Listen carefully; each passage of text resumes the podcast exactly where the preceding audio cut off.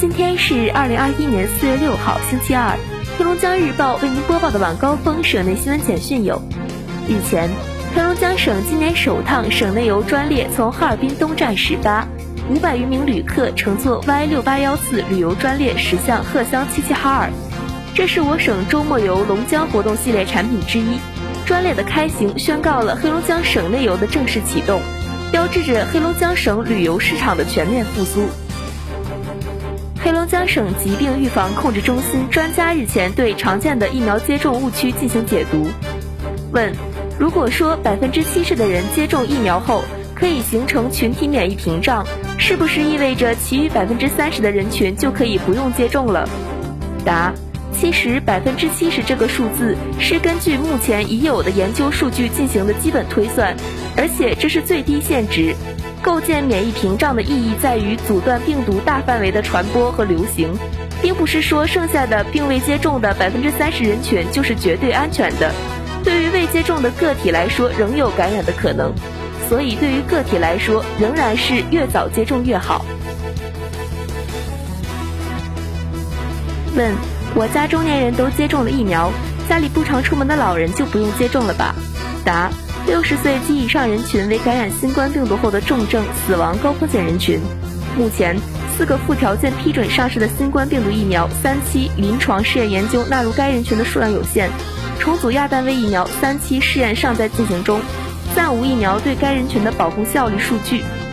就数据显示，该人群疫苗接种安全性良好，与十八至五十九岁人群相比，接种后中和抗体低度略低，但中和抗体阳转率相似。提示疫苗对六十岁以上人群也会产生一定的保护作用，建议接种。问：疫苗保护期只有六个月？答：目前通过接种者抗体水平监测，大概是六个月以上，这是目前监测到的抗体水平时间，不代表免疫只有这些时间，且抗体也不是唯一衡量保护的指标。目前关于疫苗的免疫持久性研究仍在持续观察中。率先接种过疫苗的接种者，目前已经获得了九个月的抗体监测数据。专家们也在继续加强监测，更长期的保护效果需要进一步观察。根据黑龙江省水文水资源中心消息，四月四号十四时，松花江干流哈尔滨段开江，开江日期较常年提前五天。今年是我国实施关于开展全民义务植树运动的决议四十周年。哈市林草部门设置义务植树接待点十二处，号召适龄公民投身生态环境建设行列。近日，由省文旅厅主办、省歌舞剧院演出的“唱支山歌给党听”交响音乐会在哈尔滨音乐厅举行。这场演出是我省2021年首场大型线下音乐会。学生票有新规，近期关于铁路学生票的相关规定有所变化。购票出行越来越便利。目前，购买学生票不再受每学年六月一号至九月三十号与十二月一号至次年三月三十一号限制，但每学年仅可购买四次。日前，黑龙江省招生考试院发布二零二一年体育单招和高水平运动队招生文化课考试公告，明确二零二一年体育单招和高水平运动队招生文化课考试时间为二零二一年四月十七号至十八号。考试地点为佳木斯市第二十中学，考生需于四月十号后登录中国运动文化教育网的体育单招考试管理系统，打印文化课考试准考证。考生需凭准考证、居民身份证、健康情况声明书等材料，按规定时间和地点参加考试。